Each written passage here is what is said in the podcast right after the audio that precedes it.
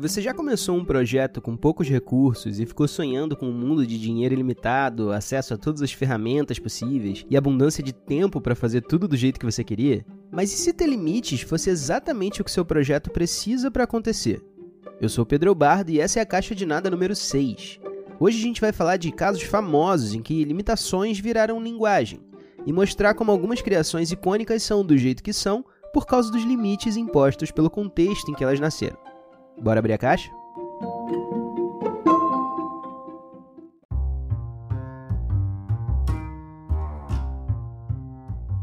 O primeiro item da caixa começa com uma charada. Existe um personagem tão famoso que em algumas partes do mundo as crianças acertam o nome dele mais vezes do que o próprio Mickey Mouse. Que personagem é esse?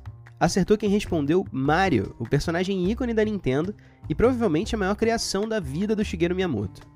A imagem clássica do Mario, com o macacão, o chapéu, o bigode, o nariz enorme, data da primeira aparição do personagem, que aconteceu antes mesmo dele ter um nome.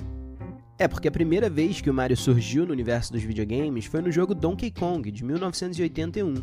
E nesse jogo o personagem se chamava Jumpman. Tinha que desviar de barris arremessados pelo vilão, que era o Donkey Kong, para resgatar Pauline, uma mulher que tinha sido sequestrada pelo gorila gigante. E se o enredo parece meio sem pé nem cabeça, vale dizer que o plano original era fazer um jogo da franquia Popeye, com o Brutus como vilão e Olivia Palito como donzela em perigo. Mas os direitos de produção foram negados para Nintendo, pela King Features. Se esse nome te parece familiar, você deve ser um ouvinte assíduo da Caixa de Nada, porque no episódio anterior a gente contou a história do Star Wars e foi essa mesma empresa que negou os direitos de Flash Gordon para George Lucas e acabou resultando na maior franquia espacial da história. Que coisa, né? Enfim, a Nintendo seguiu em frente e resolveu transformar o projeto, que era um jogo do Popeye, em uma franquia original. Mas quem criava videogames no início da década de 80 tinha que lidar com muitas limitações técnicas que precisavam ser contornadas com uma certa criatividade. Para começar, a tecnologia disponível para as máquinas de arcade não era essas coisas. Então Miyamoto queria desenhar um personagem que parecia estar correndo lateralmente na tela, mas só podia usar um quadrado de 16 por 16 pixels para isso. Então, boa parte do Mario que a gente conhece vem dessa limitação de design. O Miyamoto já tinha o plano de fazer um personagem que o público pudesse se sentir mais próximo, que fosse mais fácil de se relacionar. Então ele fez um herói baixinho e mais gordinho. E para dar esse senso de corrida lateral, ele precisava fazer o personagem parecer estar de lado. Por isso, o Mario tem um nariz tão grande, foi a primeira decisão de design do Miyamoto, já que o nariz ajudava a entender para que direção que o personagem estava virado. O bigode veio depois, destacando o nariz e tirando a necessidade de desenhar uma boca naquele desenho lateral que ia ser meio complicado. E no final, um cap na cabeça completava o design, já que desenhar cabelos nessas condições seria praticamente impossível. A decisão de fazer o Mario dentro de um quadrado de 16 por 16 pixels também ajudou bastante na jogabilidade e na experiência de Donkey Kong. Porque o Jumpman tinha bordas muito bem definidas e seu formato era muito uniforme, ficava muito fácil para o jogador identificar onde eram os pontos de colisão do personagem com outros objetos, o que aumentava a precisão de pulos na hora de você saltar um buraco ou escapar de um barril. E se isso parece uma limitação antiga, vale lembrar que até hoje os jogos de futebol têm problemas com colisão de objetos, ou você nunca foi acertado por um carrinho que passou a um metro do seu atacante jogando FIFA. Uma curiosidade: o nome Mario também veio de uma limitação, só que dessa vez de dinheiro. Esse era o nome do dono do galpão onde funcionava a Nintendo of America no início das suas operações. O time japonês da empresa tinha vindo aos Estados Unidos para ajudar no lançamento de Donkey Kong e presenciou a chegada do Mario Segale no escritório, demandando o pagamento dos aluguéis atrasados que a Nintendo estava devendo. O Segale é um empresário de descendência italiana que na época ostentava um bigode similar ao do personagem, o que fez com que a equipe passasse a chamar o herói de Mario. O apelido interno acabou ficando cada vez mais forte e o nome pegou de vez no lançamento do primeiro Super Mario, com o nosso herói finalmente sendo o protagonista do seu próprio jogo. E se você acha que no primeiro Super Mario as coisas ficaram mais fáceis, tá enganado. O jogo foi produzido para o Nintendo 8-bit, que também não era um console com capacidade de processamento e armazenamento incríveis. Pensa nisso, a resolução de tela do Nintendinho era de 256 por 240 pixels, a resolução mínima recomendada para a thumb desse podcast que você está ouvindo agora é de 1400 por 1400 pixels. O primeiro Super Mario inteiro cabia em 31 KB de informação. Eu tenho um PDF de um comprovante de pagamento aqui no meu computador com 85 KB. E ainda assim, toda a riqueza visual dos diferentes mundos e fases do Super Mario cabia nessa quantidade mínima de bits. Para isso, os programadores usavam certos truques e substituições que talvez você nem tenha notado. Tartarugas iguais de diferentes cores ou a mudança da cor do Mario quando ele pega uma flor de fogo são formas de evitar a criação de novos sprites, substituindo o que seria um novo objeto de tela que ocupa mais espaço na memória por um comando que muda as cores de um mesmo objeto. Se você olhar direitinho, vai perceber também que as nuvens e os arbustos do primeiro Super Mario são exatamente o mesmo desenho, mudando só a cor e a posição na tela. Se tiver no chão e verde, é arbusto. Se tiver no alto e branco, é nuvem. Todos esses recursos que contornavam limitações criaram um mundo colorido, rico e que originou a maior franquia do mundo dos games na história. Não fosse pela limitação de um quadrado de 16 pixels, talvez o Mario nunca tivesse o desenho que a gente conhece e adora hoje. E talvez jamais um homem gordinho, baixinho, narigudo e de bigode grande fosse um dos personagens mais reconhecidos do mundo.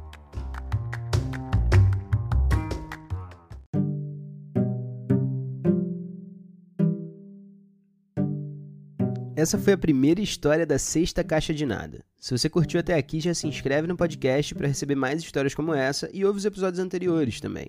Ah, e por favor, compartilha com os amigos que você acha que vão se interessar por esses causos curiosos.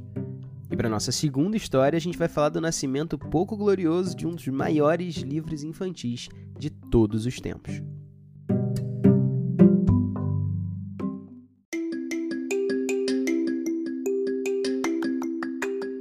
Aqui no Brasil, esse autor não é tão reverenciado, mas o cara é tipo o Monteiro Lobato dos Estados Unidos. Dr. Seuss foi responsável por vários personagens e histórias icônicas, e algumas você certamente conhece, como Cat in the Hat e aquele filme, como Grinch Roubou o Natal. Mas talvez uma das histórias mais conhecidas do autor no seu país de origem seja Green Eggs and Ham, ou Ovos Verdes e Presunto. Desconsiderando a série Harry Potter, Green Eggs and Ham está sempre na lista dos 10 livros infantis mais famosos da história, e um detalhe interessante desse e de vários outros livros de Dr. Seuss é que muitos fazem parte de uma sequência chamada Beginner Books, ou livros para iniciantes. A ideia era criar livros bem lúdicos, cheios de ilustrações e com limites bem claros de quantidade e variedade de palavra. Ou seja, livros feitos para divertir e não frustrar crianças que ainda estão nos primeiros estágios de alfabetização. Reza a lenda que para conseguir fazer isso, a cofundadora do projeto Beginner Books, que é a Phyllis Surf, criou uma lista com 379 palavras básicas do vocabulário infantil e mais 20 palavras de emergência para facilitar a vida dos autores. Dr. Seuss foi o primeiro autor da série e lançou o livro Cat in the Hat com 236 palavras. O livro foi um sucesso e a ideia de limitar o vocabulário para tornar os livros mais simples para crianças se provou uma ótima aposta, o que gerou outra aposta bem curiosa. Quem pensou nessa foi o Bennett Cerf, o marido da Phyllis e cofundador da Random House, a editora do Beginner Books. Bennett fez uma aposta de 50 dólares com SUS, que seria o equivalente a mais ou menos uns 450 dólares hoje. E a aposta era a seguinte: eu duvido você fazer um livro infantil que preste com 50 palavras ou menos. O SUS já tinha penado para conseguir escrever Cat in the Hat usando a lista, mas gostou do desafio e começou a trabalhar. A ideia de enredo era simples e veio um pouco da necessidade estrutural de usar palavras repetidas. Um personagem, Sam I Am, tentaria fazer outro personagem, que no livro não tem nome, provar um prato durante o livro inteiro: ovos verdes e presunto. Enquanto Sam I Am sugere opções, como comer num barco ou comer com um cabrito, o amigo nega todas as possibilidades, efetivamente duplicando as frases e formando aliterações e rimas que são encantadoras para crianças. Um spoiler. No final, o personagem prova o prato e acaba gostando da comida, e agradece Sam I por ter insistido tanto. A aposta resultou em um livro que usa exatamente 50 palavras e acabou se transformando no maior best-seller da história de Dr. Seuss, o que por consequência transformou a Random House na maior editora de livros infantis dos Estados Unidos. Até hoje, as histórias simples de Dr. Seuss continuam servindo de base para a alfabetização de crianças em vários lugares do mundo. Inclusive, o cantor will.i.am usa esse nome por conta do personagem insistente de Green Eggs and Ham. Ah, sobre a aposta, aparentemente o Bennett nunca pagou os 50 dólares. Mas o sucesso de Green Eggs and Ham foi tão gigantesco que ninguém nessa história realmente sentiria falta desse dinheiro pro resto da vida.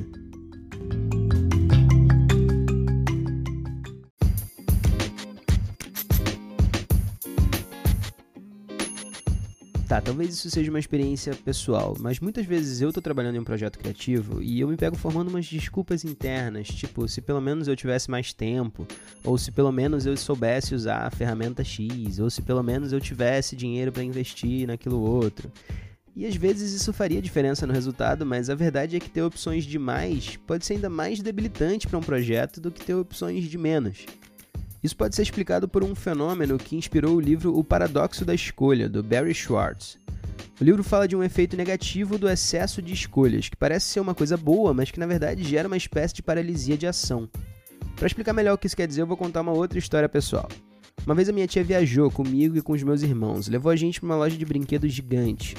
Ela parou na entrada da loja e disse para cada um de nós: vocês podem escolher um brinquedo, qualquer brinquedo que vocês quiserem.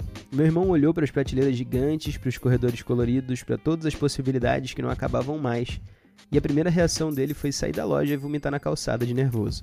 O efeito negativo das escolhas ataca a nossa capacidade de virtualizar cenários. Acontece que quando você tem muitas escolhas e precisa fazer uma, o seu cérebro se foca em todas as inúmeras opções que você não escolheu, comparando a sua opção concreta com benefícios e defeitos que você conhece com as opções imaginárias que poderiam ser melhores, mas que na verdade você não sabe. O medo de errar pode travar o processo de escolha, fazendo você empurrar essa decisão com a barriga pelo tempo que for possível. Quando a gente fala de um projeto criativo, como é desenhar um personagem ou escrever um livro, esse mesmo paradoxo pode ser ainda pior, porque em ambos os casos as opções são infinitas.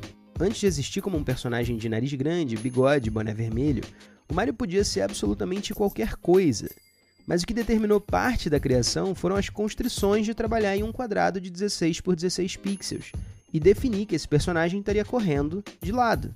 Primeiro veio o nariz, por consequência o bigode, e no final um cap porque o cabelo ficaria irreconhecível. E o mesmo vale para o livro.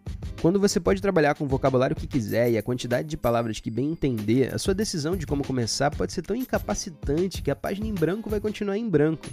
Mas se você trabalha com uma lista de vocabulário e um limite de palavras, o jogo passa a ser contornar a limitação e não mais decidir entre todas as palavras do mundo qual usar para começar a primeira página. O enredo original de Cat in the Hat, por exemplo, era sobre um rei gato e uma rainha gata, mas as palavras rei e rainha estavam fora da lista. E por outro lado, chapéu estava na lista. Em inglês, chapéu rima com gato, cat e hat. Foi daí que surgiu o início dessa história. Se você chegou até aqui, está ouvindo mais um exemplo de limite que vira linguagem. Todas as trilhas que eu uso nesse podcast são disponibilizadas pelo mesmo sistema que eu uso para hospedar e distribuir os episódios. Esse formato de duas histórias e um ponto de vista faz com que eu tenha até mais trabalho para fazer a pesquisa. E geralmente meu processo é encontrar uma boa história, entender que relação que eu posso fazer com um ponto de vista interessante, seja de um livro, seja de um autor, seja de um filósofo, e buscar a história complementar para fechar o episódio. Nada disso é simples, mas esse sistema facilita a produção do podcast, já que eu não preciso decidir que formato de conteúdo eu vou produzir a cada episódio. Talvez a chave para executar um projeto criativo com o máximo de qualidade não seja esperar até que todas as limitações sejam removidas da equação, e sim assumir esses limites como partes integrantes do seu projeto e usar para facilitar o seu processo de decisão e colocar alguma coisa única no mundo. É sempre importante lembrar que é melhor a gente ter alguma coisa feita e tá andando na direção do que a gente quer produzir, do que ficar nesse plano das ideias onde tudo parece perfeito e no fim do dia não produzir nada. E talvez trabalhar com os limites seja o caminho certo para poder colocar alguma coisa na rua, em vez de ficar usando esses limites como desculpa para continuar na inércia.